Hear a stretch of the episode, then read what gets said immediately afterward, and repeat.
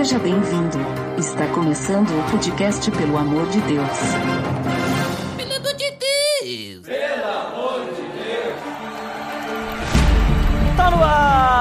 Podcast, pelo amor de Deus, eu sou Ed The Drummer. E Botega, hoje a gente vai falar da história de um homem que tem o nome errado, porque não é Estevão, é Estevai. É, a gente vai falar do Estevão, aquele que iniciou o ministério de Paulo. Olha ali, hein? só, hein? Muito bom. Spoilers! Spoilers! Spoilers.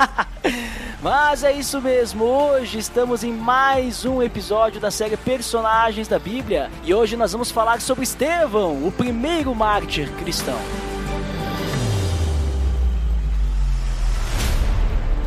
Tá beleza, Edson! Você está escutando o podcast no site pelamordedeus.org.br que vai ao ar sempre nas sextas-feiras a cada 14 dias. Curta nossa fanpage em facebook.com.br oficial PADD. Também siga no Twitter através do arroba underline PADD ou entre em contato conosco através do e-mail contato arroba pelamordedeus.org.br.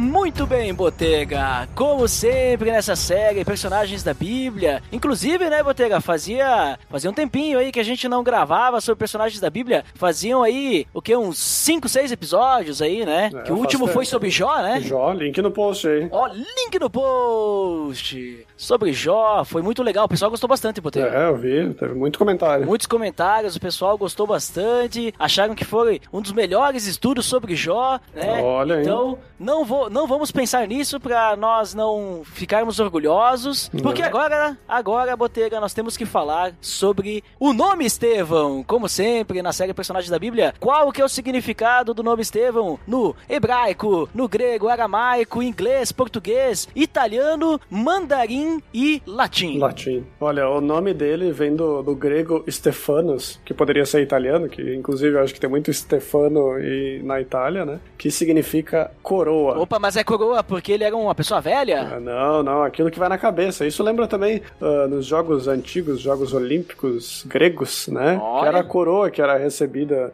na, na cabeça de quem vencia as corridas, não é? Então a gente pode ligar aí já o pessoa que vence a corrida, né? Recebeu a coroa. Paulo já dizia, né? Vencia, boa, vencia o bom combate, corria a corrida. Olha só o Botega, o li- olha o link, não no post, né? O link que Botega estava fazendo com o Paulo, sensacional. Já é o segundo link com Paulo em menos de 10 minutos de podcast. Ai, ai, mas é isso aí, né, Botega? E vale citar também, né? Que nem a gente falou, mártir, né? Ele foi o primeiro mártir cristão, porque foi o primeiro, né? que vamos dizer voou assim, pra Marte. É, não, não. É, naquela época, eles não, não, não queriam ir para Marte ainda. Eles nem Ah, sabiam tá. que Marte existia. Ou melhor, sabiam, né? Porque, mas Marte era um deus romano, né? Mas ele é o primeiro Marte porque ele morreu pela fé. Mas antes da gente falar sobre a morte de Estevão, né? Porque a gente nem começou a falar de Estevão, já estamos falando da morte. Ou melhor, nós não, né? Eu, né? Vamos falar um pouquinho ali, Botega, sobre como que era a situação lá onde vai aparecer Estevão, a sua história, né? Como é que tava a cultura do, do local, onde é que tava inserido lá, como é que funciona aí? É, que nem a gente pode ver ali em Atos capítulo 6, a igreja primitiva naquela época, naquele ponto da história, né, ela estava se multiplicando. Tu vai lendo o começo de Atos, é o momento em que os apóstolos começam a pregar o evangelho ali pela, por Jerusalém ali, né? Então chegando a marca de mais ou menos 20 mil homens e mulheres convertidos já ao cristianismo naquela Não época era pouca coisa não, né? já não era pouca coisa, né? Isso tudo ali espalhado ali por, por Israel, então, e pouco antes dessa história de Estevão, então, os discípulos estavam também sendo perseguidos, nesse caso pelos saduceus, após fazerem vários milagres ali no perto do templo de Salomão, né, onde que a gente tinha a antiga aliança aí, né? Então, os saduceus como diz ali em, em Atos 5,17, era uma seita. E eles só acreditavam no Pentateuco e com isso não acreditavam na ressurreição, o que hum. diferenciava dos saduceus para os fariseus, que os fariseus acreditavam tanto na ressurreição e vida eterna. Após essa perseguição que os discípulos estavam tendo ali na, nessa época, ali no, nesse, na parte do, do capítulo 6, os discípulos são presos, eles são açoitados, né, mas eles acabam sendo liberados porque eles acreditavam que depois da morte de Cristo, essa possível seita do, dos seguidores de Cristo também se dispersaria com o tempo se não fosse algo divino, né? Então o pessoal, os saduceus estavam querendo matar os, os, o, os discípulos, mas um cara disse, um cara mais sensato lá disse, ó, deixa eles ir porque já vieram outros caras assim, dizendo que estavam seguindo o Messias, mas na verdade foi dissipado depois, né? E então, nessa época também existiam dois povos judeus né? Se você vai estudar a, a história, você vai ver uhum. que, que essa época era a época em que a gente tinha o Império Grego ali tomando conta, e aí então que a gente começa a conhecer os judeus de fala grega e de fala hebraica. Então é conhecido também como a helenização desse povo. Esses judeus de fala grega eram judeus que foram espalhados durante as diásporas que ocorreram, ocorreram durante ali a parte em que os, os, israelitas eram confrontados por outros povos e eles eram dispersos, né? Então, esses judeus que foram dispersos, eles estavam em lugares onde que eram falada a língua grega e acabaram virando, então, esses judeus helenizados, né? Então, ali nessa área onde de fala grega, era ainda ali o Império Romano, né? A gente pode ver ali, por exemplo, lugares de onde esses judeus vieram, como o, o povo ali do, do Egito, na cidade, por exemplo, de Alexandria, ou também o pessoal ali da Turquia, na cidade de Antioquia, que também é bastante conhecida, né? Então esse processo de helenização ele começou ali por volta do quarto século antes de Cristo, com as conquistas de Alexandre o Grande e se estendeu até o segundo século depois de Cristo, que a gente começa a ter então a religião cristã meio que diminuindo essa essa helenização, né? Com a construção então da Igreja Ortodoxa grega, que a gente começa a diminuir o número de judeus, né? E começa começa a crescer o número de cristãos, né? Então, nessa época também foi quando foi feita a tradução da Septuaginta, uma tradução que é muito importante para nós, né? Que é a tradução dos textos hebraicos e aramaicos do Antigo Testamento para o grego, essa língua que é então também escrita o Novo Testamento. Então, a Septuaginta nada mais é do que toda a Bíblia na, na língua grega. Muito né? importante, Botega, isso aí que tu comentou sobre a questão da helenização, porque a helenização ali, né, os judeus Deus de fala grega vai ser praticamente o pano de fundo do início da história de Estevão, né? Porque quando a gente olha assim, a gente vê que, que nem tu bem comentou, né, Botega? No começo, eles estavam sendo presos, existia uma perseguição, mas não uma perseguição sanguinária, que nem tu comentou que vai acontecer depois. Que vai ter uma perseguição lá, né? Ferrenha com os cristãos, né? Mas é interessante, Botega, que no início lá eles se reuniam nas casas, né? Eles tinham tudo em comum, que a gente vê lá no início, lá em Atos 2, né? Eles distribuíam os seus pertences, né, suas posses, né, eles vendiam tudo e depois davam dinheiro. E aí, Botega, a gente vai perceber que é importante isso porque esses judeus de fala hebraica e fala grega, eles estavam se transformando, se transformando não, né, se convertendo ao cristianismo. Só que meio que eles não.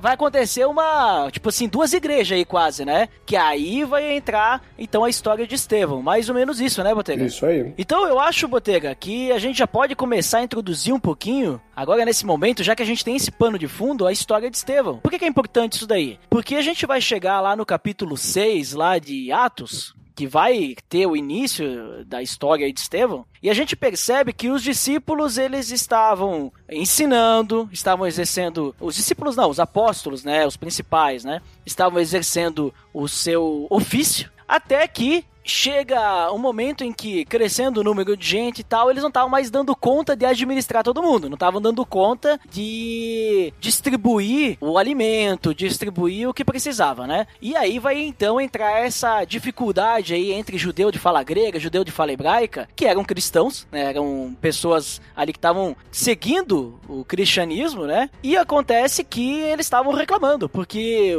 os judeus de fala grega, ou seja, os, os gregos, né? Aqueles, os, os helenistas, né? O, não que eles eram filhos todos de Helena, né? Helena da, da novela. É, não é, não é uma novela do... Manuel Carlos. É.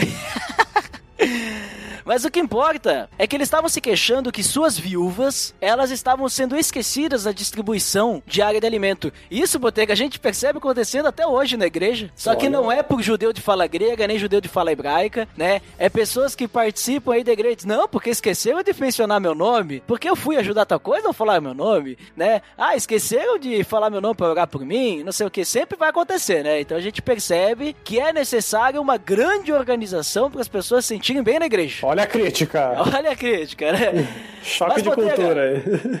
Aqui tem informação. Aqui tem informação. Aqui tem Mas, Botega, então assim, entendendo isso daí, a gente percebe que os discípulos estavam aí com uma complicação nas suas mãos, né? Galera não estava contente. Então, eles têm uma brilhante ideia. E eles começam uma coisa chamada diaconado ali. Opa! Opa, diaconado. Vocês já devem ter ouvido falar dessa palavra. Paulo, inclusive, vai dizer o que, que um diácono precisa ser e fazer, né? Lá quando escreve para Timóteo. E os apóstolos, eles vão dizer o seguinte: olha, nós temos uma função que é direcionar as pessoas no caminho de Cristo. Ensinarmos a sua, a sua palavra, ensinarmos o evangelho. A gente não pode, digamos assim, fazer isso de qualquer jeito para poder cuidar da distribuição dos alimentos e tudo mais. Então nós vamos escolher pessoas que vão fazer isso, né? Nós vamos delegar tarefas, então. Basicamente, os apóstolos estavam sendo líderes, né? É então, Botega, como é que acontece essa distribuição de tarefas? Como é que eles fazem para levantar essas pessoas? Como é que como é que começa o diaconado aí, né?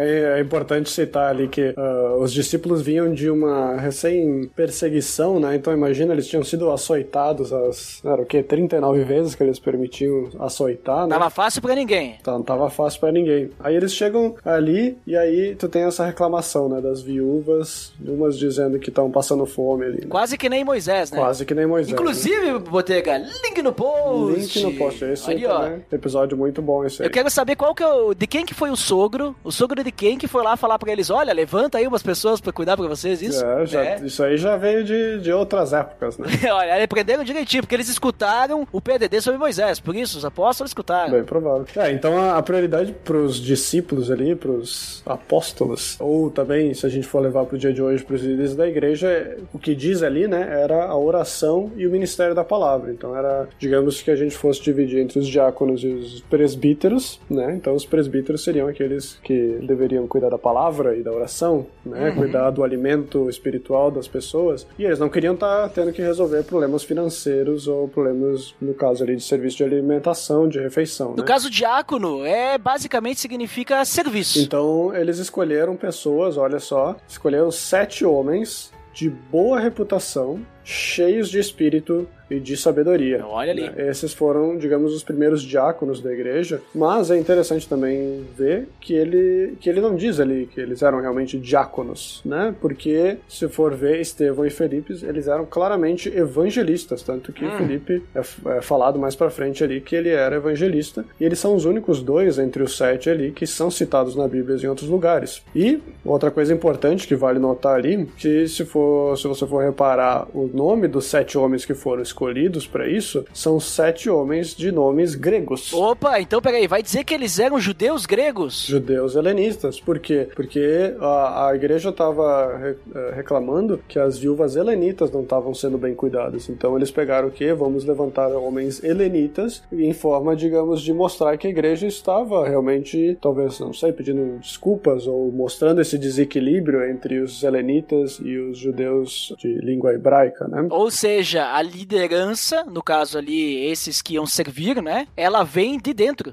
né? Não veio alguém, por exemplo, um judeu de fala hebraica para cuidar dos judeus de fala grega, né? Não é alguém de fora para se mostrar superior, mas não, veio alguém deles mesmo ali, né? Daquela, daquele grupo, né? Isso. Então eles demonstraram amor ali entre o grupo e disseram: se vocês acham que os gregos estão em uma, de uma forma sendo diminuídos né? Foram, não estão sendo recebidos de forma da mesma atenção que os, os, judeus locais aqui. Então vamos levantar esses diáconos gregos para que eles também ajudem nesse equilíbrio da igreja. E é interessante, Botega, antes da gente falar especificamente de Estevão, é que quem escolhe os diáconos ali, ou escolhe esses sete homens de boa reputação, né, bom testemunho, cheios do Espírito Santo e de sabedoria, não são os apóstolos. Olha só. Né? Os apóstolos eles chegam lá para os judeus helenistas, os judeus de fala grega, e dizem: escolham entre vocês sete pessoas, né, com essas características. É, mas não só entre os judeus de não, não, tudo bem, todos mas, ali assim, da comunidade, né? Isso, chegou lá e diz: ó, oh, galera, que nem se fosse lá, sei lá, na nossa igreja aí, nós temos lá 100 pessoas, chega lá numa assembleia, os presbíteros dizem: ó, escolham sete pessoas aí que vão, digamos assim, ser responsáveis por cuidar do serviço da igreja. Isso se chama-se democracia. Também.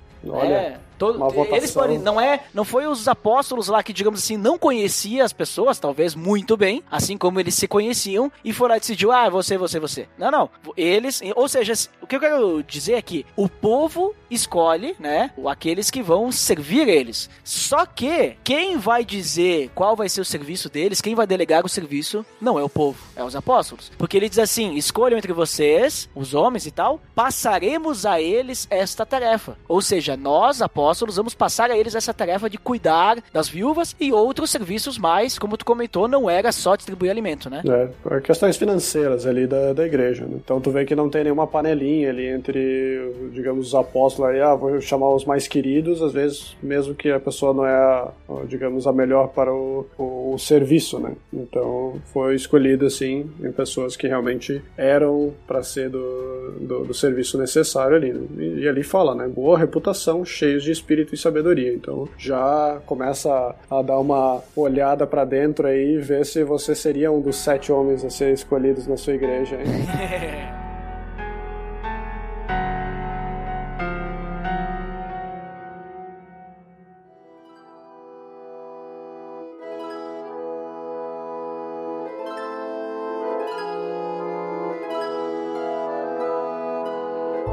Mas Botega, um que era cheio de graça, né? Bom testemunho, cheio do Espírito Santo, né? A Bíblia fala que ele era cheio, um homem cheio da graça e do poder de Deus, era Estevão, né? Um homem cheio de fé e do Espírito Santo. Esse cara aí, ele começou a realizar grandes sinais, maravilhas entre o povo. Daqui a pouco ele distribuía muito bem o alimento. Não, tô brincando. Mas...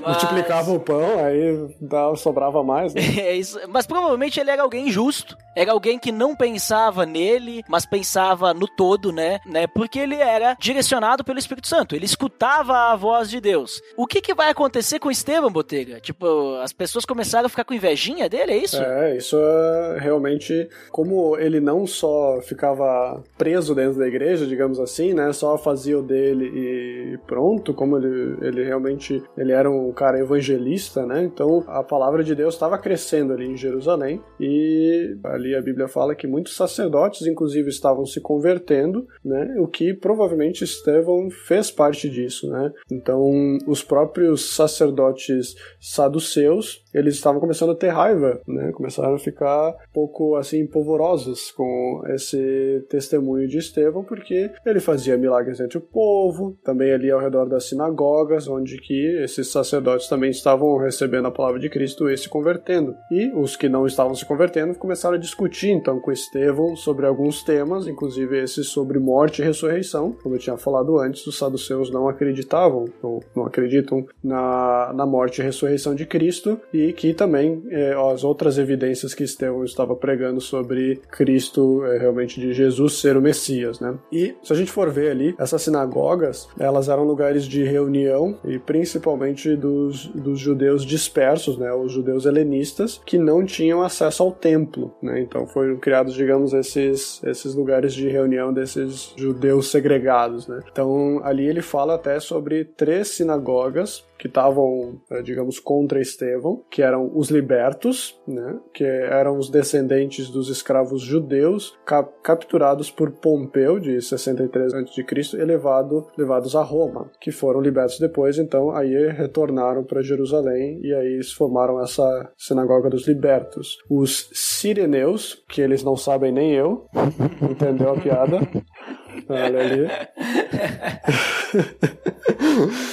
Mas enfim, eles eram homens de sirene. Então eram uns caras bem barulhentos, assim. Né? eles, eles andavam na frente da, dos caras com a maca, né? É. eles iam anunciando, sai na frente, tá passando cara doente. Ah, Atropelamento de jumento.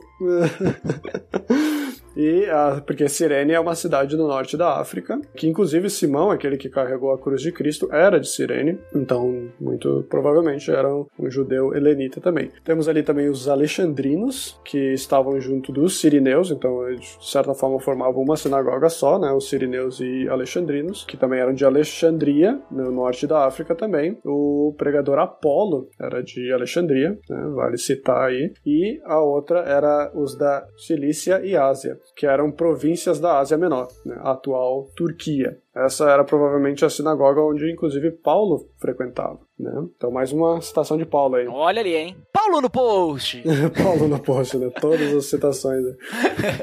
Então, mesmo com todo esse bate-boca aí que Estevão estava uh, ah, tendo com os saduceus, ele sempre estava ganhando nas discussões, né, fazendo com que esses inimigos tivessem que contratar umas testemunhas falsas para espalhar algumas mentiras sobre Estevão, né, porque eles não estavam conseguindo achar uh, alguma falha em Estevão para poder incriminar eles. Mesma coisa que a gente sabe quem que também uh, aconteceu com Cristo também, dessas precisava de alguém aí receber um dinheirinho por fora para conseguir conseguir incriminar, né? E ele, essas pessoas que foram contratadas falaram que Estevão então estava blasfemando contra Moisés e Deus, que naquela época a blasfêmia nesse sentido era punível com morte, né? Conforme Levíticos 24, versículo 16. Então, o que, que eles fizeram? Levaram Estevão para o Sinédrio para interrogar ele com aquelas testemunhas falsas, né? Então, para saber se realmente ele estava blasfemando. Que era o normal, né? É que é interessante que, até lembrando o que tu comentou antes sobre os saduceus né, e fariseus, eles eram pessoas que eles seguiam muito a lei de Moisés, né? A lei de Moisés era lei, né? Uhum. Assim como a tradição que vinha com ela, né? Com a diferença de que, então, os saduceus não acreditavam na ressurreição, os fariseus sim. Porém, me parece ali que... Porém, não. Me parece ali que isso foi algo que acabou fazendo eles ficar com essa invejinha aí, eu queria atacar Estevão, por causa que eles tinham medo que os cristãos acabassem desprezando a adoração no templo, que é basicamente o que tem que ser e o que aconteceu e o que acontece, né? Eles não conseguiram interromper isso, né? Por causa que eles entendiam que a forma como Estevão falava sobre o evangelho e tudo, que ele estava falando de uma maneira que Cristo, ele cumpriu a lei, e por isso então agora ele Cristo de certa forma alterou o relacionamento das pessoas com a lei de Moisés. E aí os ritos do templo da mesma forma. Então, para eles, como o templo era sagrado, né? E também a lei de Moisés era sagrada, aquilo lá era uma blasfêmia, que é o que tu comentou, a blasfêmia contra Moisés. E isso é muito importante a gente entender isso, porque vai ser a defesa no Sinédrio de Estevão vai girar tudo em torno disso daí, né? Mostrar como que eles eram hipócritas, que na verdade é uma defesa, mas na verdade acaba se tornando um ataque, né? O Estevão, ele não ficou na retranca, ele pegou contra-ataque ataque virou ofensivo, entendeu? Ele não ficou quieto, não, né, Botega? Não, isso é verdade. Começa ali a interrogação do, da galera e as testemunhas falsas eram. Eles tinham que trazer duas pessoas conforme a lei, né? Pra, pra, que, essa, pra que fosse valer né, a, a testemunha. E então eles mentiram sobre Estevão, né, dizendo principalmente que Jesus iria destruir aquele lugar, né? Que era uma das coisas que, inclusive, Jesus tinha falado. Que na verdade, na verdade Jesus estava falando do próprio corpo. Uhum. As pessoas que olhavam para Estevão viam ele como um anjo, ele fala ali, né? Que era uma pessoa, então ele estava puro, calmo, com postura serena e irradiando a presença de Deus, né? Fala, O iluminado. o iluminado, falando que, falando que ele estava ali com o rosto resplandecendo a glória de Deus. Muito parecido. Quem, quem que resplandeceu o rosto assim quando, né, resplandecia a glória de Deus, Botega? Que está lá no episódio, que já está o link no post, sobre Moisés, né? Botega? Olha só, mas vale mais uma reflexão aí. Será que a gente tá irradiando a presença de Deus? Olha ali, será que a luz que brilha na nossa vida é a luz de Cristo, que nem, que nem Jesus nos diz, né? Que nós temos que ser sal da terra e luz do mundo. Luz do mundo, é? Será que as pessoas olham pra nós e dizem, ó, esse aí está como um, tem um rosto de um anjo, não pela beleza, mas pelas Uhum. atitudes? Ou será que eles olham pra você e digam, esse cara é um demônio? É, ou esse cara é um Zé Ninguém também, né? Pode É, ser. pode né? ser também, esse cara Pode não acontecer. serve de nada. Mas enfim, né? Então a gente volta aí pra, pra então a resposta de Estevão, certo? Uhum, ele vai agora se defender, que como eu disse, pra mim não é nenhuma defesa, é mais um ataque, né? Se É. transformou ali. Vou aproveitar essa oportunidade, né? Pra morrer com honra, né?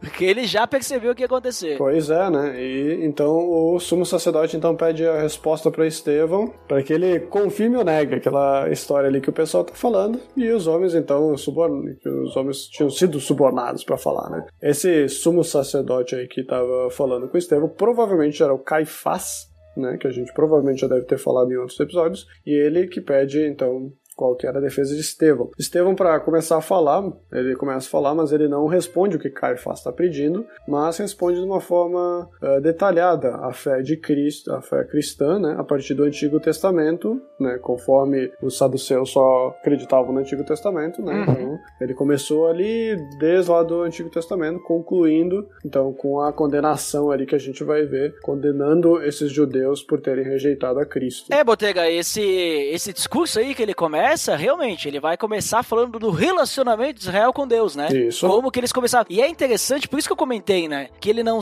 não é uma defesa, né? Tipo, tá escrito que é defesa, mas me parece que ele disse: opa, tenho todas as aten- atenções pra mim agora. Vou aproveitar pra mostrar pra eles que eles não estão entendendo, dar a eles uma chance de conhecer o evangelho. Porque eu entendo assim que Estevão, a gente vai perceber que ele não se preocupava com mais nada, ele só queria propagar a mensagem do evangelho, né? Então, a gente percebe que ele vê ali esse amor até pelos seus acusadores, assim como Cristo, né? Tem amor por seus acusadores, né? Que ele pede para o pai perdoar os soldados e tudo mais. Mas em que em que que eu digo esse sentido? Porque em vez de ele se defender e se livrar dali para poder, sei lá, ir para outro lugar, ele pensa assim: "Não, acho que Deus me colocou aqui por algum motivo, para que eu possa tentar convencer essas pessoas que a acusação delas é falsa e que existe esperança para elas, né? Então, me parece que é isso, ele tá querendo dizer para eles, ó, vocês estão errados, né? Mas vocês podem ir conhecer a Jesus. Então ele vai falar desse panorama da história, mostrando ali que eh, os judeus rejeitaram eh, a mensagem de Deus, a mensagem dos profetas, eles rejeitaram o Messias, né? Rejeitaram o próprio Filho de Deus. E ele vai fazer três declarações principais, Botega. Não sei se depois quiser comentar um pouquinho sobre cada uma delas. Mas ele vai dizer que a história de Israel é a história dos atos de Deus no mundo. Segundo ponto, que as pessoas adoravam a Deus muito antes que houvesse um templo, ou seja, que nem eu comentei antes, eles estavam preocupados que, ah não, vamos perder a adoração no templo, os cristãos vão parar de adorar no templo. Então, adorava-se muito antes, né? Depois só que Davi foi, através do seu filho Salomão, construir o templo, né, de Salomão, no caso. Então, isso por quê? Porque Deus ele não vive em um templo, né? Tanto é que o véu se rasgou, né? não está mais lá, né? E terceiro, a morte de Jesus foi apenas mais um exemplo da rebelião de Israel contra Deus e a sua rejeição a ele. Foi mais um exemplo de tantos outros, Botega. Então, tem esses três pontos aí que uh, Estevão ele vai focar bastante. Não sei se tu quer se aprofundar um pouquinho mais aí. É, vamos ali dar uma passada por cima ali do, do que ele fala, então. Fazer né? um ampassant, Um né? passant, um overview, né? Então, ele começa falando sobre Deus da glória, né? Então, a defesa dele começa falando sobre esse, essa parte específica, né? Que ela também ela é vista lá no Salmo 29, 3, né? Que é o único lugar também que tu consegue ver que fala sobre a Deus da glória, né? Que seria, a glória seria, digamos, a soma de todos os atributos de Deus, né? E ele começa esse discurso falando sobre, então, chamando, falando ali de que Abraão, que Deus chamou Abraão, desde a época que ele vivia ali em Ur, né, onde antes disso, enquanto que falava que antes de, antes de viver em Aran, né, que era quando ele vivia em Ur. Inclusive, Botega, link no post, episódio sobre Abraão e Abraão, né, que são duas pessoas diferentes duas aí. pessoas diferentes. Só que não. Antes e depois de Deus. Né? e aí Deus, Deus chama então Abraão naquela época ainda era Abrão, e chama para sair dali do onde que estava ali com o povo para conhecer a Terra Prometida, que é ali onde eles estão hoje, né? E que teria toda a descendência. Uh, também comenta do período da escrava, escravidão no Egito, né? Ele vai passando ali todo digamos, se a gente foi for passando todos os nossos personagens da Bíblia, a gente vai vendo todas essas histórias também, né? Ele comenta ali da, da parte da escravidão no Egito, né? Então que fala da circuncisão do filho Isaac ali, que depois gerou Jacó, que foram os doze filhos de Jacó, Estevão também falou sobre José, que foi vendido ali como escravo pelos irmãos, né? Deus estava com ele, torna ele o governador do Egito, que também foi um ótimo episódio, né? Vale o link no post. Aí, ó, link no post, episódio sobre José. Inclusive tem dois episódios, né? Sim. Então, link no post! Double link no post. E aí, então, resume também a vinda de Jacó para o Egito, que quando veio a fome, né? Como prometido a Abraão, o povo de Deus se multiplicou no Egito, né? Toda essa história também a gente conta ali no episódio. Veio, então, a, a escravidão dos israelitas ali no Egito, que naquela época, então, veio Moisés, que foi criado, então, pela filha do faraó. Após os primeiros 40 anos, Moisés foge, então, para Midian, após matar o egípcio, que estava batendo no hebreu. Depois dos 40 anos em Midian e dois filhos, Moisés vê um anjo no deserto, né, que era o anjo do Senhor, na sarça ardente, fala ali também. Moisés então recebe a missão de ser enviado para o Egito e liberar, libertar o povo. Deus então faz ele chefe libertador. Começa a história da, da rejeição dos libertadores, né, enviados por Deus em Israel, né? Ali a gente, ele, digamos, tem essa, vale notar, digamos, essa, essa parte aí, né? Que desde aquela época os, os libertadores aí são rejeitados, né? Porque rejeitaram Moisés ali durante 40 anos no deserto, né? que foi difícil para ele, né? Moisés fala então uh, fala aos filhos de Israel que, de, que Deus traria um profeta semelhante a ele, fazendo referências a Messias, né? Então a gente já tem ali umas referências. Moisés também recebeu as palavras vivas no Monte Sinai que recebeu ali por meio do anjo do Senhor. Apesar disso, Israel rejeitou a liderança de Moisés, né? Então ali a gente já tem também dando aquela alfinetada aí que eles não estavam, já não, Israel já não recebia bem a galera, assim, né? Que, claro, né? Os caras estavam querendo voltar, estavam preferindo estar na, na escravidão no Egito do que estar ali com Moisés, né? Então os caras fizeram bezerro de ouro, como a gente lembra, né? Para guiar o povo. Também eles também lá adoravam o sol e a lua, as estrelas, né? Coisas que Deus os os entregou pro próprio pecado e idolatria deles, né, que terminou levando eles pro cativeiro, e, é, outros cativeiros também, inclusive o cativeiro da Babilônia, né. Então ali já, digamos, tem um salto bem, bem grande ali da história, mas é toda essa etapa ali que, que, que a gente vai ter dessa idolatria de Israel, que levam aos cativeiros, e esses cativeiros também têm grande importância para a dispersão dos judeus, né.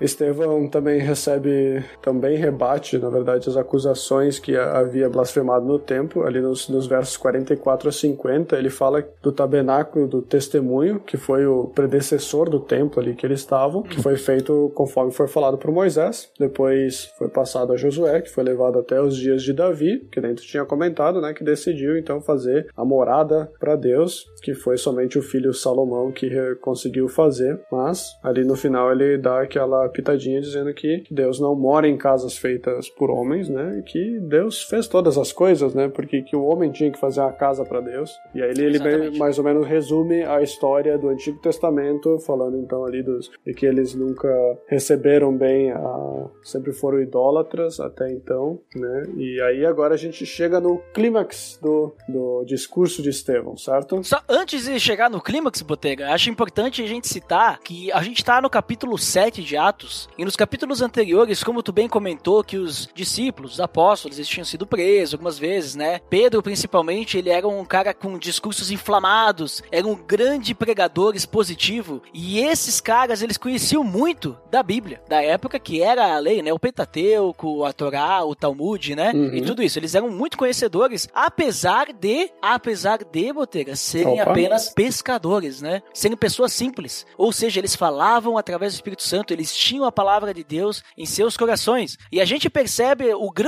conhecimento de Estevão aí, de todo, que nem tu acabou de falar, ele resumiu o Antigo Testamento, né? Ele resumiu toda a história de Israel, falando pros caras que deveriam ser, eles eram, né, e deveriam ser mestres da lei, né? Deveriam conhecer tudo. Mas ele resume e diz: "Olha, vocês israelitas, né, vocês judeus, né, vocês que, que clamam cuidar do templo e tudo mais, vocês rejeitaram, lembrem-se que os antepassados de vocês rejeitaram Moisés, e ao fazer isso, eles rejeitaram a Deus também. E isso se estendeu na, na rejeição ao Filho de Deus, ao, ao Jesus Cristo, né?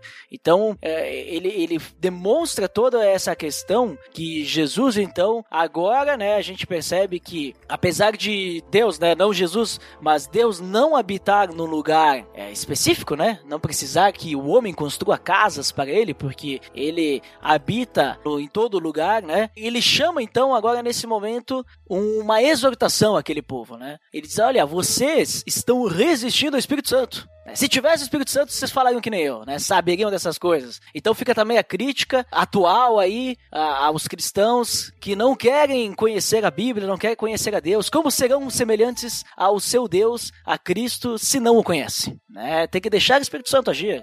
Botega, mas voltando ao clímax, onde é que a gente tava? Porque eu quis fazer esse adendo aí. Quer fazer a crítica, olha a crítica aí. Não, eu, eu quis fazer o adendo aí de co- como que a gente percebe, né? O quão rico que eles eram em seu conhecimento. E eles não Isso. tinham medo, eles pegavam e falavam mesmo, né? É, isso realmente é uma, uma coisa que os judeus têm, até se for conhecer um judeu, né? Eles têm essa cultura aí da, de conhecer a, a Bíblia, né? Isso vale também, vale a crítica, mais uma vez. Olhe para você e vê quantas vezes, como se você conseguiria citar a Bíblia dessa forma de- desde o Antigo Testamento, você lembraria de todas essas histórias aí? Você consegue lembrar, assim, das histórias? Não precisa, né, Botega, decorar a Bíblia que nem os judeus fazem, mas só conhecer, né, pelo Isso. menos. Porque se tu não souber o versículo decora, pelo menos tu sabe que foi José que foi vendido como escravo e não foi Moisés. Olha que ali. Moisés, ele já era filho de escravo, né?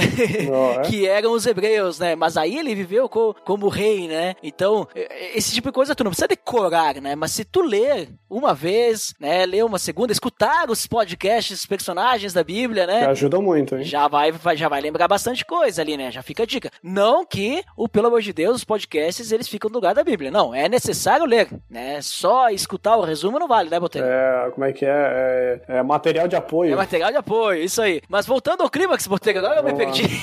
clímax, voltamos ao clímax. Então, o clímax, ele começa então falando aos judeus ali que eles eram homens de dura cerviz, né? Que Ah, sim.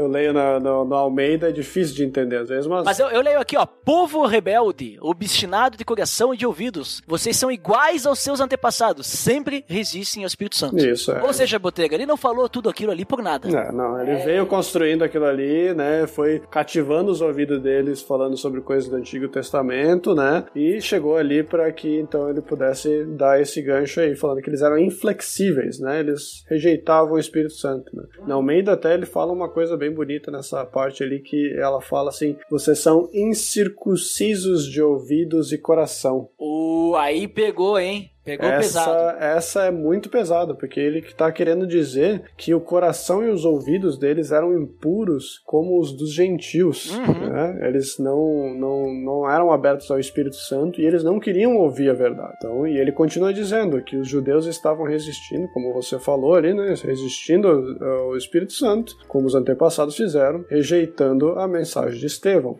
Eles também, os judeus ali, eles são os mesmos que perseguiram todos os profetas, né, ele fala ali, e que falaram, eh, esses profetas que vieram falando, né, como a gente falou ali também ali do, desde de Moisés ali também, sobre a vinda de Cristo, né, e também se tornaram traidores e assassinos, como quando Cristo estava ali, que foram os mesmos judeus aí que traíram a Cristo e sentenciaram ele à morte. E ele, ele termina ali que receberam a lei por meio de, de anjos, né? Não que a lei foi dada por anjos, anjos, mas, digamos, os anjos estão ao nosso redor, como diria o padre Marcelo Rossi. Né? Como é que é? Não tem lá, vejo anjos subindo. Como é que é? que tá? Essa eu não, essa eu não lembro, Botega. Pô, vai ficar aí na, pra quem pegou a referência. Mas é interessante, Botega, que depois de ele falar tudo isso, e eu concordo com o Estevão, eu acho que Não, ainda Estevão. bem, ainda É, bem. Estevão é uma pessoa assim que merece o respeito tecnológico.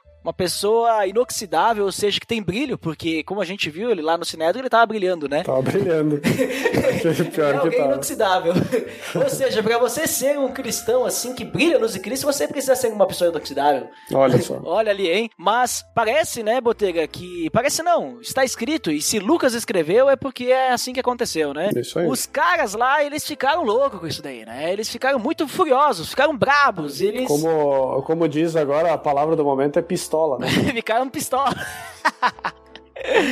Ai, E eu acho interessante citar, Botega, os versículos 55 e 56, que diz o seguinte: Mas Estevão, cheio do Espírito Santo, levantou os olhos para o céu e viu a glória de Deus e Jesus de pé à direita de Deus. E disse: Vejo o céu aberto e o filho do homem de pé à direita de Deus. Então o que eu quero comentar? Antes da gente entrar agora na consequência de suas palavras, né? Porque Estevão falou tudo isso, mas isso parece que não vai ficar barato. A gente viu que eles estavam furiosos. Isso. Estavam, estavam inclusive rangendo os dentes. Olha ali, né? Imagina só, depois de noite eles iam dormir e eles iam ter bru- bruxismo. Bruxismo, E é. Eu- porque bruxaria é pecado, então Estevão estava totalmente certo. Só porque eu ia dizer que eu tenho bruxismo, o meu mordedor toda noite. Isso aí não é de Deus, né? Quem range dente é quem tá furioso. Mas, Botega, eu acho interessante, antes da gente falar então sobre a morte de Estevão, comentar sobre esse, esse texto ali, que a gente percebe que Estevão foi um homem muito corajoso e ele falou tudo isso porque ele estava cheio do Espírito Santo, Botega. Olha só. Ele não falou por si. Ele não tava que nem os judeus ali negando o Espírito Santo, né? Exato. Ele não teve medo. E eu acho que ele não teve medo justamente porque ele estava cheio do Espírito Santo. O Espírito Santo, ele tem esse poder, entendeu, Botega? É isso que eu quero dizer. Ele, ele era alguém que a gente viu que ele era cheio de graça e poder de Deus, né? E sabedoria. E sabedoria. Por quê? Porque ele tinha o Espírito Santo. O Espírito Santo ele tem essa, né? Essa forma aí de, de graciosamente demonstrar o seu poder. E o que, que a gente vê ali? Que ele teve coragem, ele falou tudo o que precisava falar naquele momento para tentar convencer, ou melhor, tentar converter aqueles acusadores ao verdadeiro evangelho, a verdadeira, a verdade, né? A verdade de Deus. E isso, Botega, é exatamente o que Cristo prometeu. Cristo ele prometeu que ele enviaria o Espírito Santo e esse Espírito Santo ele ensinaria aos seus discípulos o que, que eles tinham que dizer quando eles estivessem sofrendo perseguição. A gente tem dois textos, Lucas 12, do 11 ao 12, e João 14, do 15 ao 26, que ele fala sobre isso. E Jesus ele fala assim, vou só ler Lucas, o outro não, eh, vocês podem ler aí depois, mas Lucas ele diz assim, quando vocês forem levados às sinagogas, né, quando vocês forem levados às sinagogas e diante dos governantes e das autoridades, não se preocupem com a forma pela qual se defenderão ou com o que dirão, pois naquela hora o Espírito Santo lhes ensinará o que devem dizer. Jesus diz isso, Botega. Olha. Jesus disse, e Lucas escreveu, e Lucas escreveu que Estevão passou por isso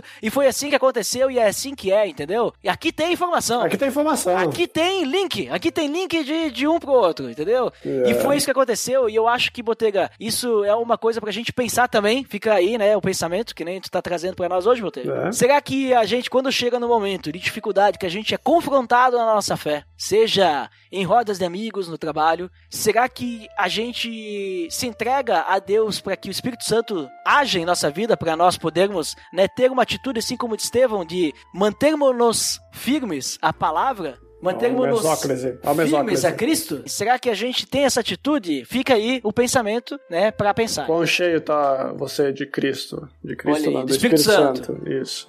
Olha E olha ali, e, e vale também ah, essa, essa bem importante esse ponto ali em que ele tá olhando para cima, né? E tá vendo os céus e vendo eh, Deus e Cristo ao lado de, de Deus, né? Que visões parecidas com essas também tiveram Isaías, Ezequiel, Paulo e João. Tiveram visões parecidas com essas. Então a gente pode ver pessoas cheias do Espírito Santo do Novo e do Antigo Testamento também tiveram esse tipo de coisa. E vale mais uma questão. Outra questão, hein? Quando você olha para o céu, quando você olha para cima, você consegue ver os céus? Você consegue ver a Deus e Cristo do lado? Fica a dica, hein? Se Olha você ali, não tá hein? vendo ainda, vale, vale dobrar os joelhos. Mu- Muito bom pensamento, Botega, pra pensar. Muitos pensamentos hoje nesse episódio, É. né? Antes das considerações finais, inclusive, hein? É, nem precisa mais tanta consideração agora. Olha ali, hein? Mas continuando, Botega, o que, o que vem a seguir então? Parece que o, o inimigo, o inimigo não, mas o pecado, o pecado ele cega as pessoas. Parece que o pecado,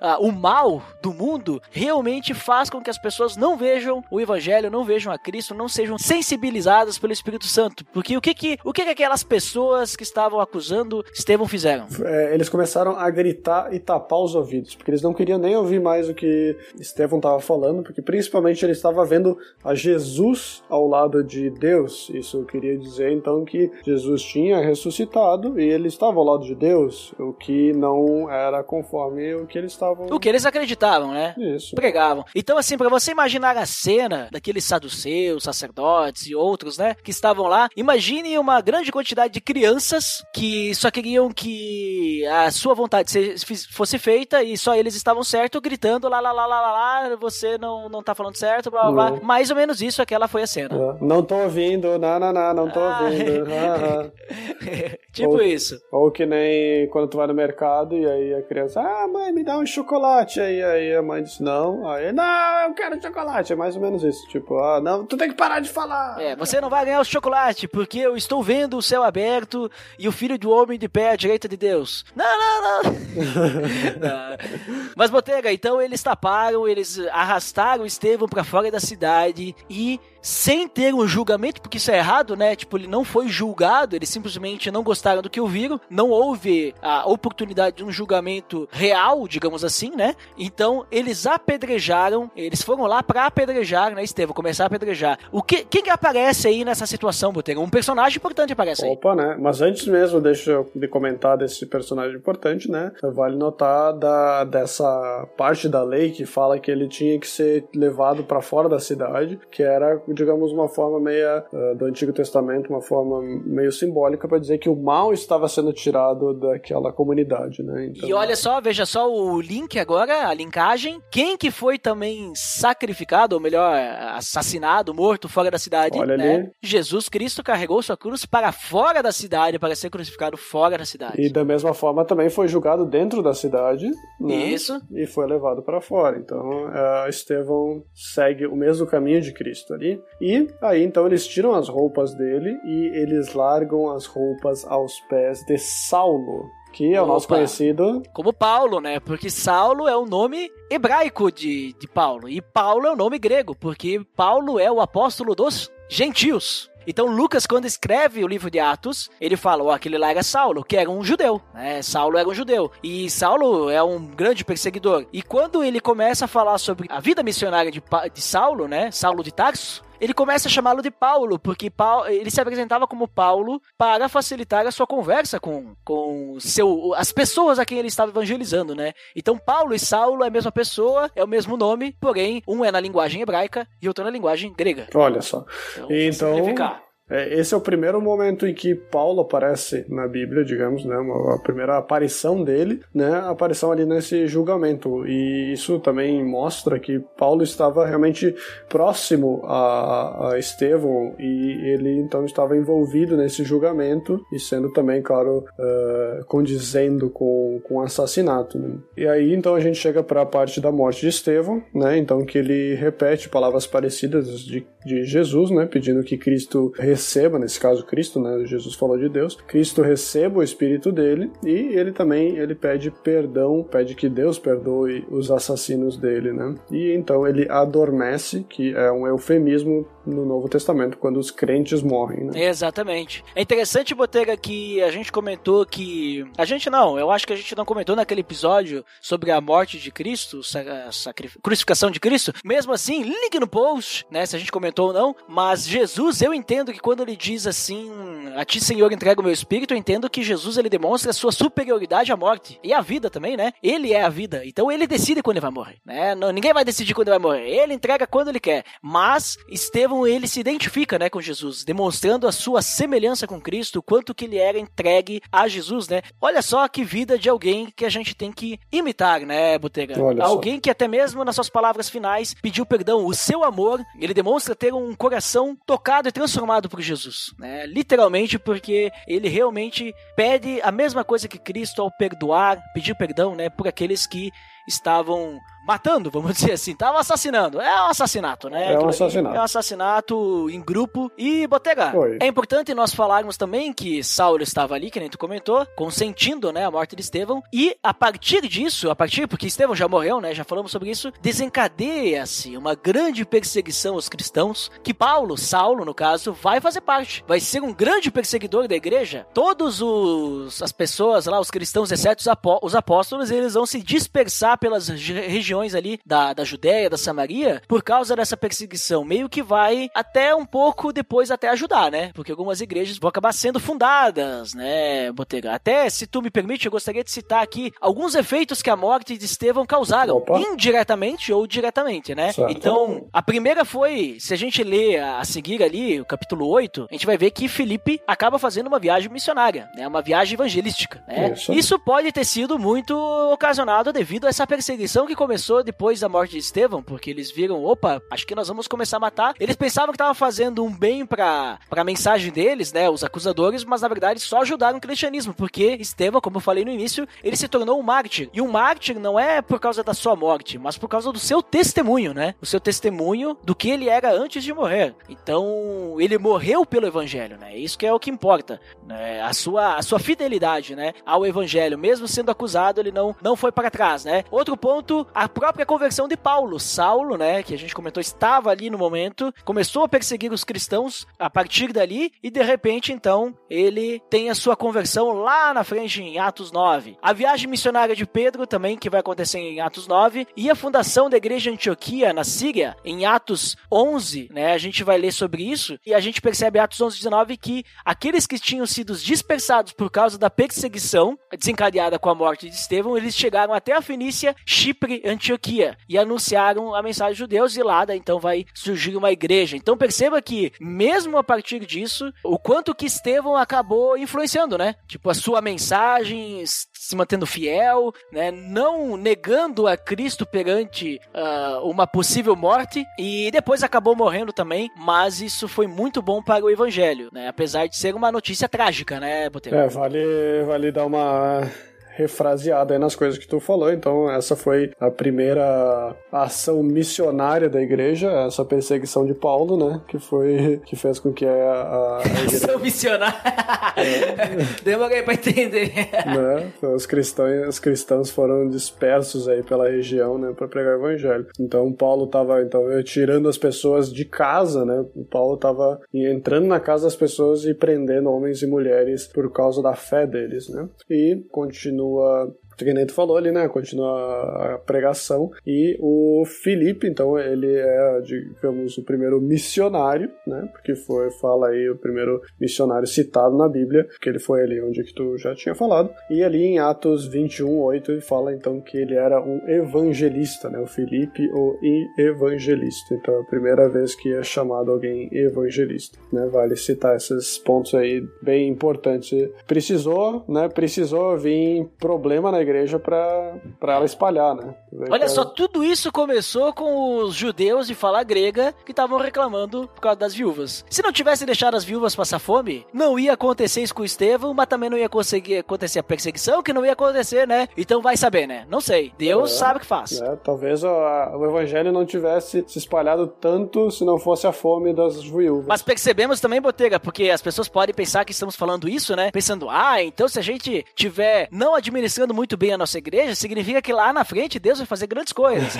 não, não é bem isso. Porque perceba que as pessoas que estavam à frente disso eram pessoas muito sábias, né? Cheias do Espírito Santo, fiéis, né? Pessoas de fé e pessoas de, de muita, muita graça, né? Estavam ali. Então, essas pessoas, elas estavam ali no meio. O que aconteceu foi uma, um, um desentendimento. É. Mas não é que a gente, ah, estamos tendo uma divisão na igreja aqui, então isso é bom. Não, não é bom porque a gente lê que Paulo fala para a igreja de Corinto que isso não é nada bom. Então não vamos ficar aqui só em Atos porque com Estevão foi assim. A, a, naquela época foi assim. Hoje são outros tempos. Hoje a gente não vai agora sair apedrejando as pessoas. então não pense que hoje é da mesma forma. É diferente, contexto diferente. E por isso, Botega, eu acho que a gente pode ir para as considerações finais. Tu tem alguma coisa a, a comentar antes das considerações finais? Não, consideremos finalmente. Então vamos para as considerações finais.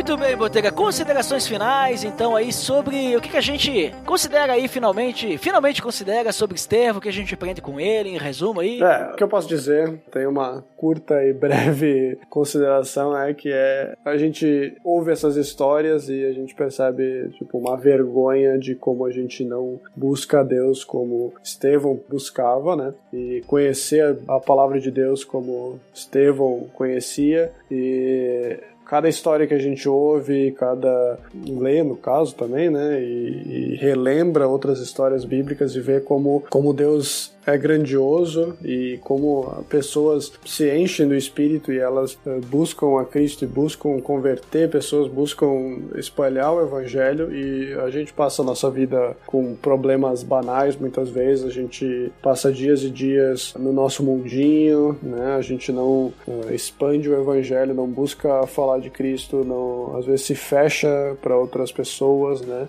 E essa nossa vida é passageira, a gente não não vai não vai viver para sempre aqui nesse mundo. É então é verdade. A gente tem que realmente focar naquilo que realmente importa para nossa vida, que depois a eternidade a gente vai ter os galadões com Deus e isso não vai ser tirado de nós. A gente só tem que se esforçar nessa vida aqui, que a, a gente sabe que a gente vai ter perseguição, a gente sabe que a gente vai, vai ter os, os judeus do Sinédrio querendo nos apedrejar, né? Pode ser um colega, pode ser um parente, pode ser o que for, mas a gente sabe que mesmo que um dia a gente entregue o Espírito, esse Espírito vai estar com Cristo. Certo, Duda? Amém. Amém, Botega. É isso aí. Muito obrigado, Botega, por você vir de tão longe até a minha casa para gravarmos esse podcast. Estamos lado a lado dessa vez. É, hein? só lado a lado pela, pela, pela internet ainda. Estamos. é, é, coisas que a tecnologia afasta e aproxima. Isso. Mas, Botega, eu também quero deixar minhas considerações finais aí, só lembrando o que que. A gente percebe que Estevão era um cara, digamos assim, parece quando a gente olha Estevão que ele é um cara de outro nível, né? Ele era um líder notável, né? Ele foi um dos sete escolhidos lá para supervisionar e tal. Ele era um cara que era um professor, um debatedor, né? Podemos chamar que ele era um apologeta, podemos dizer isso, né? Então era um cara com conhecimento e tudo mais. Ele era um cara que entendia bastante coisa. Mas às vezes a gente pensa assim: "Ah, então para mim poder ser que nem Estevão, preciso conhecer e tudo isso, tal". Também. mas, mas, não é isso, não é isso que importa, não é daí que começa, né? Não é, ah, vou mexer de livros aqui, vou ler um monte e tudo mais. Porque a gente percebe, uma lição que, eu, que a gente tira da vida de, Estevão é que o verdadeiro entendimento de Deus, ele sempre vai levar a ações práticas e misericordiosas para com o povo, né? Para com as outras pessoas. No caso, Estevão sendo um dos líderes, os apóstolos também sendo, né? A gente percebe que o que importa é a prática, né? E a prática a gente vê o que na vida de Estevão? A gente vê que ele era conhecido pelo quê? Por ser um grande debatedor? Não. As pessoas falavam que ele era alguém conhecido por suas qualidades espirituais, por sua fé, por sua sabedoria, por sua graça, pelo poder do Espírito Santo em sua vida, pela presença do Espírito Santo em sua vida, por estar cheio do Espírito Santo. Era por isso que ele é conhecido. A gente não vê Lucas comentando, não, Estevão era um grande conhecedor, um grande teólogo. Não, não, a gente vê que Lucas fala que ele era alguém cheio do Espírito Santo. Ele era alguém com grande sabedoria, né? Então eu acho que é isso que a gente tem que levar em consideração. O que, que a gente tem buscado na nossa vida? Será que a gente tem buscado estar cheio do Espírito Santo? A gente tem né, se entregado a Cristo de tal forma? E o principal da vida de Estevão é que ele deu a sua vida pelo Evangelho. Será que a gente está pronto para dar a nossa vida por, por Cristo? Né? Será que a gente. Quantos riscos será, Botega, que a gente está disposto a correr por Jesus? Será que a gente tá disposto a perder o nosso emprego pelo evangelho? Será que a gente tá disposto a perder amizades por causa do evangelho? Então, quantos riscos a gente está disposto a correr pelo evangelho, né? A gente fala lá da igreja perseguida, os cristãos lá que eles perdem sua vida pelo evangelho, né, Botega? Então, será que a gente também está disposto? Porque a gente vive aqui no Brasil um certo conforto, né? né? Vamos dizer assim. Então, fica aí pra gente pensar, né? Estevão, ele foi um mártir, a gente não precisa ser mártires, né? No sentido de perder a nossa vida, mas a gente tem que ser mártires no sentido de testemunho. A gente tem que testemunhar a verdade. A gente tem que falar a verdade. Não deixar o evangelho ficar atrás das nossas vontades ou de talvez a gente se sentir envergonhado. O evangelho não tem que ser vergonha, a gente tem que brilhar, né, Botega? Que a gente falou, temos que brilhar a luz de Cristo nas nossas vidas. Então, é, eu acho que é isso aí, né, Botega? Só se alguém tem interesse de estudar um pouco inglês também, mas queira assistir a TV do Parlamento Inglês, é, essa dá para datar um pouco esse podcast, mas no dia 18 de julho de 2018, né, estamos em 2018 ainda, uh, 18 de julho de 2018,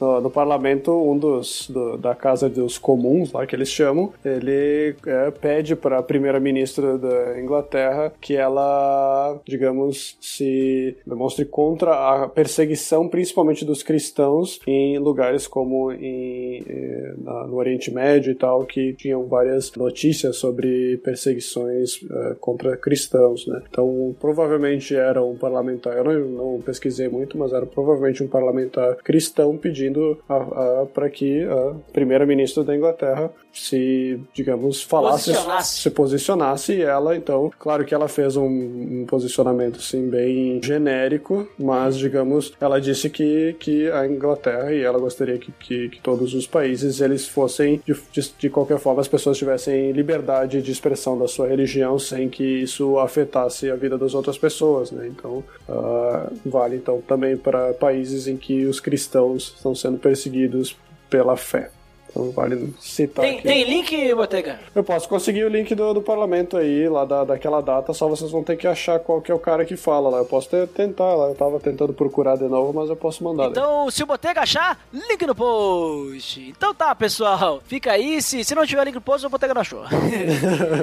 Mas tentar. Então, então tá, pessoal. Pra quem fica pra área de feedbacks, até daqui a pouquinho. Pra quem não fica, então até o próximo episódio. Até mais!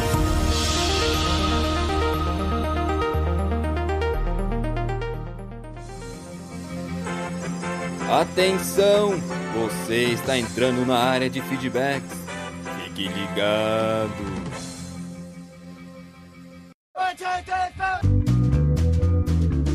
Estamos na área de feedbacks do PADD. Uau! Sensástico!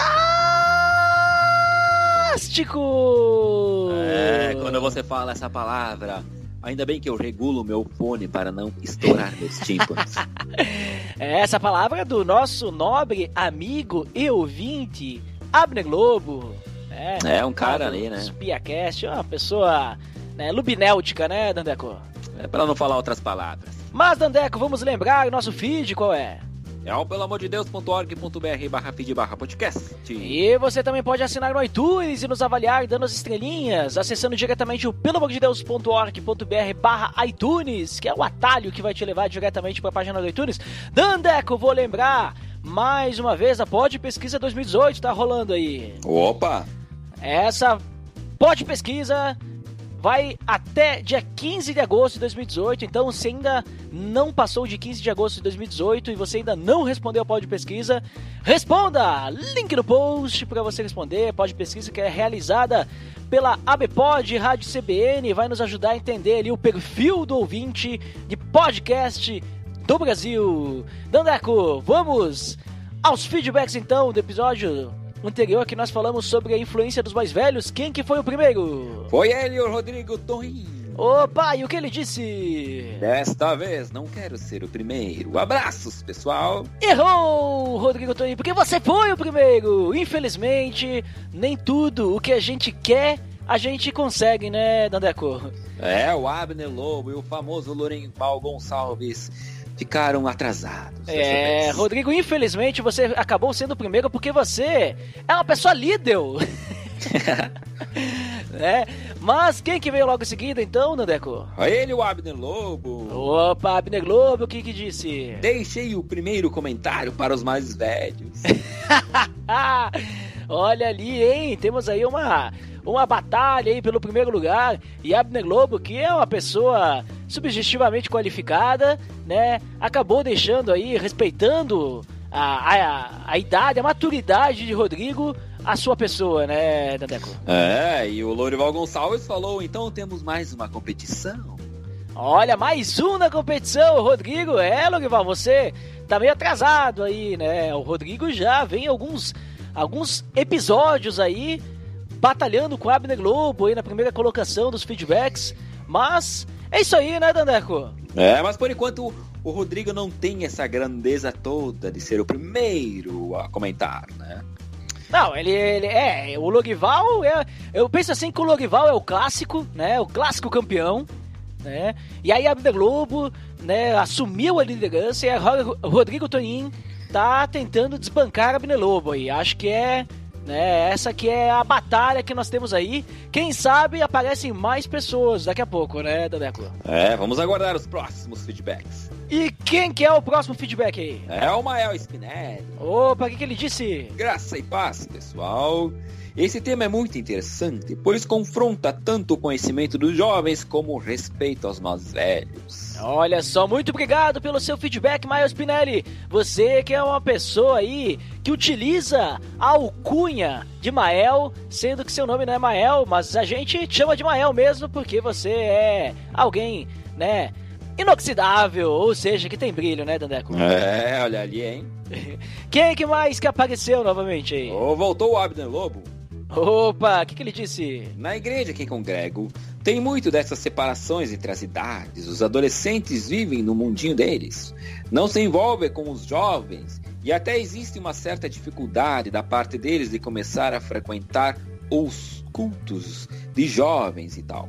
O mesmo acontece dos jovens para os mais velhos. Ninguém conversa com ninguém e acaba ficando cada um na sua bolha. Esse episódio abriu muito minha mente e me interessei pelo Adote um Jovem. Muito obrigado! Olha ali, hein, Abner Globo. Realmente, isso acontece bastante, acontece lá conosco também, mas estamos, estamos mudando aí, né? Estamos tentando mudar essa cultura, porque não pode ser assim, né, Dandeco? Temos que todos nos relacionar de igual para igual, não é? É, adota um jovem por apenas um real por dia. Você adota Ai, ai, ai. a campanha. Mas é isso aí, né? Abner Lobo, né? Que ele é uma pessoa aí mediocrática, deixou seu feedback mais uma vez. E agora temos mais uma pessoa aí deixando seu feedback, Dandeco. Pessoa nova. Quem é? É o Vitor Germano da Silva Oliveira. Opa, o que, que ele disse? Buenas, hermanos. Aí estamos nós, novamente apreciando o vosso podcast. O conteúdo está cada vez melhor, pessoal, e como diz o ditado, a sabedoria não vem sempre com a idade. Às vezes a idade aparece sozinha. Aí, mano, se quiserem, vocês podem fazer também uma visita no meu blog. Olha ali, hein? Link no post. Aí o, o blog do, do Vitor Germano aí pra você conferir, já que ele deixou a dica. E é. Gostei dessa frase aí dele, né, Dadeco? O que, que tu acha da frase dele? Eu acho que a sabedoria não vem sempre com a idade. Às vezes a idade aparece sozinha. Vai reforçar. ou, ou seja, você. A sua opinião sobre a frase dele é essa daí, isso? É isso aí, concordo. Ah, não dê bola, Vitor, porque aqui a gente é assim mesmo, né? Nós somos pessoas que dificilmente ficamos taciturnos, né, Dandeco? É isso aí. Nós gostamos mesmo de sermos pessoas retombantes e cabricáricas, mas, Dandeco, agora nós chegamos ao fim dos nossos feedbacks, temos que fazer a indicação. Opa, e a indicação de hoje é o Ampulheta, episódio 19, A Verdade. Link no post pra você conferir aí o episódio do Ampulheta, lá do Giancarlo Marx. E por hoje, então, é só, né, Dandeco? É, por hoje, pessoal, é isso aí. Então, até mais. Valeu! Look at you.